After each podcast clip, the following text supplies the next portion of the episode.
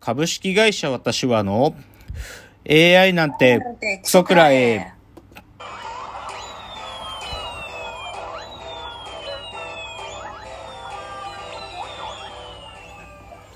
群馬が生んだ怪談時、株式会社私は社長の竹之内です。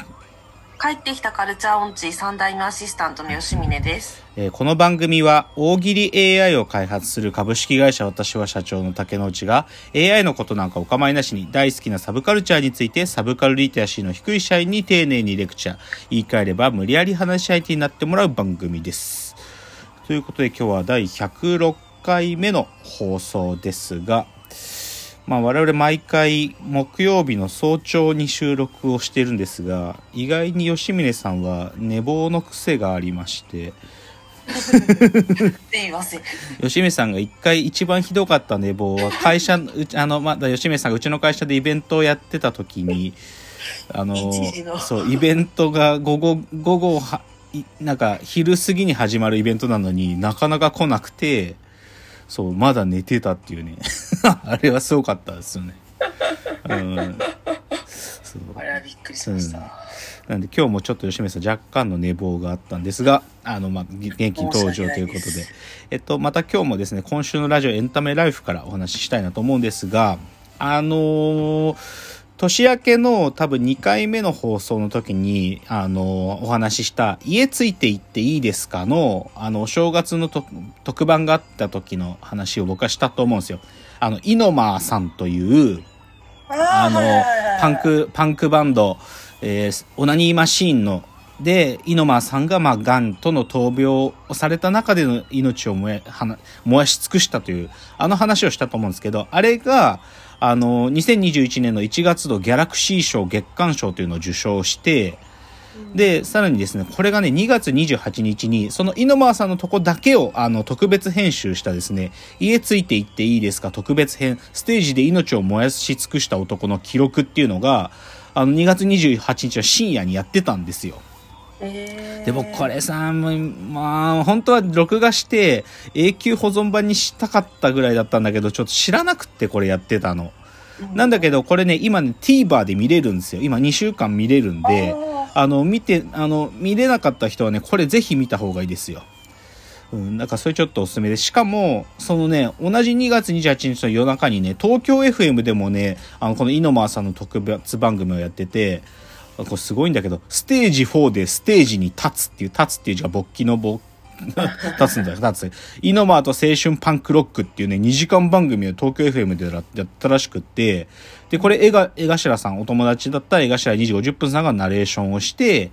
で、他にも、あの、井上さんと親交になった、あの、バンドマンたち、だから、銀杏ボーイズとか、騎士団とか、ガーガスペシャルとか、サンボマスターとか、そういう名優が、その、井上さんについて語っていくっていう番組があって、これはね、まあ、当然ね、これ、ラジコで1週間だからさ、あの、タイムシフト放送は。で、これ、僕、これ聞き逃したんだよ。もう、マジ後悔、これ。だからもうこっちはもう聞くすべない。ちょっと残念だけど。うん、でもこういうのやってたんだよね。で、まあでもこれ賞受賞したってのは良かったって感じなんだけど、で、このじゃあ、イノマーさんのある意味最後の時間を取った、そのテレビ東京のディレクターの上出良平さん、あの、この話もしたと思うんだけど、その方の、あのーちょっと話をちょっとここからしたいんだけど、まあ、上出良平さんっていうのはテレ東の、あのーまあ、僕が大好きな番組のハイパーハードボイルドグルメリポートのディレクターさんなんですよ。うんで、あの、お正月1回目の放送でも話したけど、そのハイパーハードボイルドグルメリポートが、あの、今度音声版ハイパーハードボイルドグルメリポートっていうのをやるよってことを年末の番組内で告知、予告されたんですよ。で、僕はいつ始まんのかな？超楽しみだなと思ってずっと待ってるんだけど、なかなか出ないわけ。で、うんなんだと思ってたんだけど、なんとですね、あの、このですね、3月5日発売のこの群像ですよ、群像。この文芸誌ですよ。この群像になんと上出良平さんの、上出良平ディレクターの文章が載ってるのね。で、な、何がか、なん、どういう文章かというとね、僕たちテレビは自ら死んでいくのかっていう文章で、ここに何が書かれてるかっていうと、端的に言うと、この音声版ハイパーハードボイルドグルメリポートが、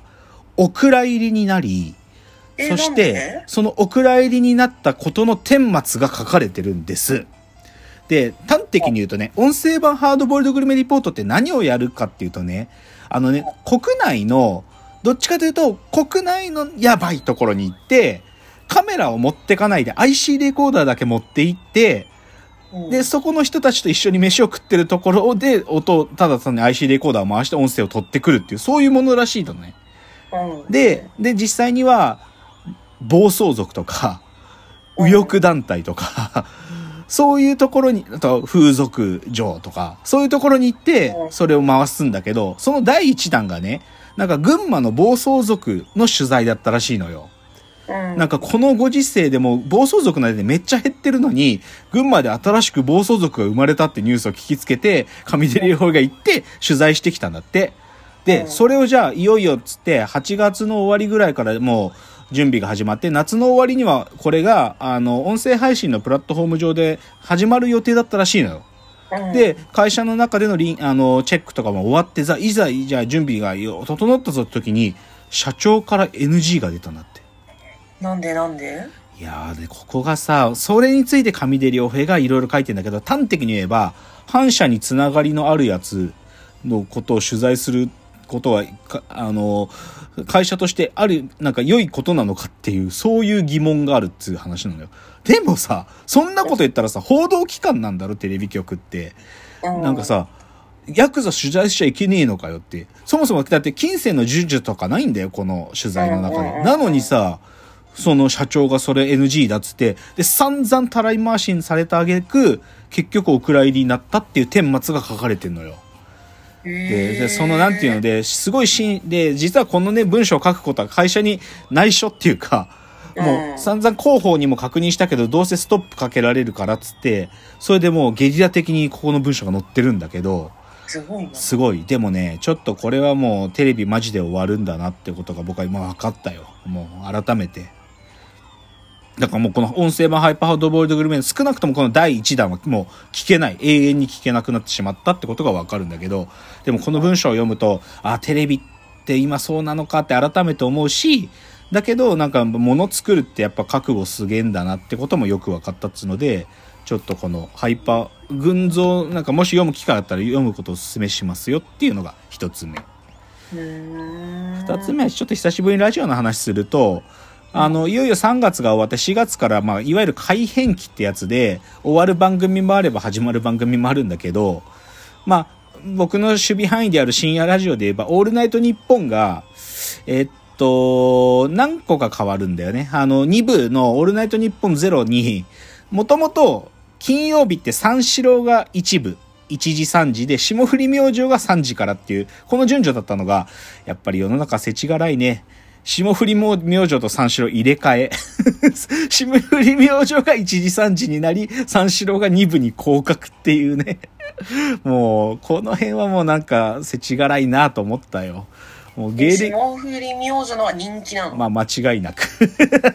いや、僕は三四郎リスナーなんで、僕は新霜降り明星はたまにしか聞かなくて、三四郎リスナーなんだけど、まあ別にまあ2部でも残ってくれりゃいいやって僕は思ってるが、っていうのが世知辛い。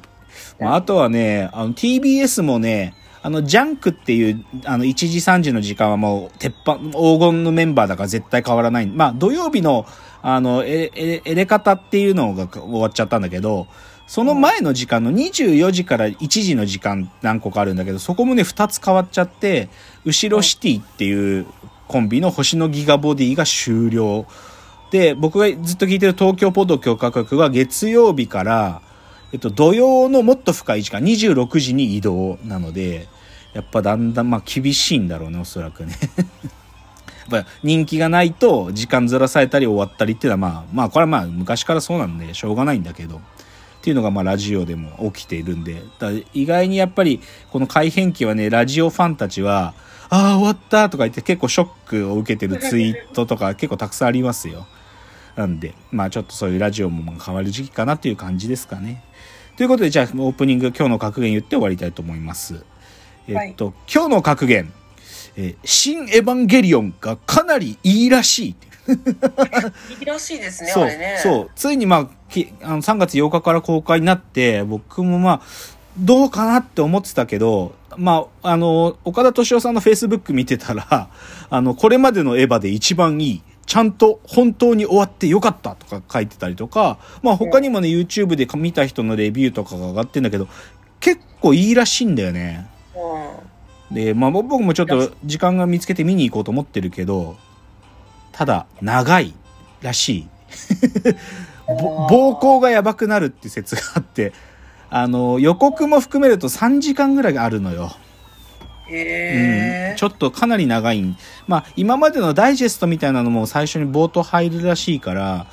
長いんだけど、ただまあ、かなり評判はいいんで、ちょっとこれは見に行かにゃなという感じですよ。新エヴァンゲリオン。まあ、やっと公開できたんで。